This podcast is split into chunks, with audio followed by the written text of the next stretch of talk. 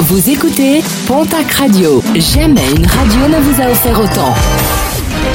L'information locale à 9h, c'est sur Pontac Radio. Bonjour Jean-Marc Courage Sénac.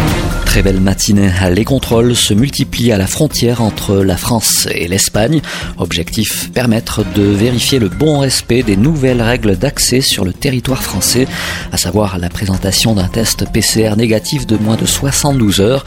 Hier, une opération de ce type était menée au niveau du tunnel d'Aranouette-Bielsa. Des contrôles qui vont s'inscrire dans le temps pour répondre aux exigences sanitaires.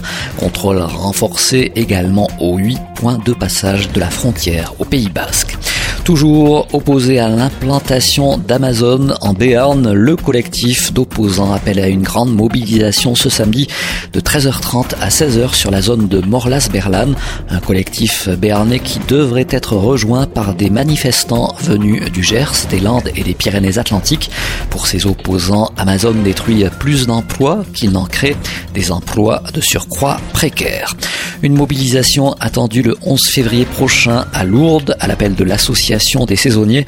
Un concert de casseroles mais aussi de voix de sifflets ou d'instruments de musique est attendu ce jour-là à 19h pour rappeler la situation dans laquelle se trouvent les saisonniers. Manifestation qui se fera depuis les fenêtres de chacun. Photos et vidéos seront ensuite partagées sur les réseaux sociaux avec le hashtag SOS Lourdes.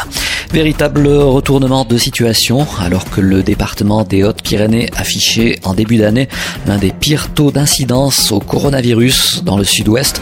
Ce dernier est désormais l'un des plus bas dans la région avec celui des Pyrénées-Atlantiques, un taux d'environ 130 cas pour 100 000 habitants.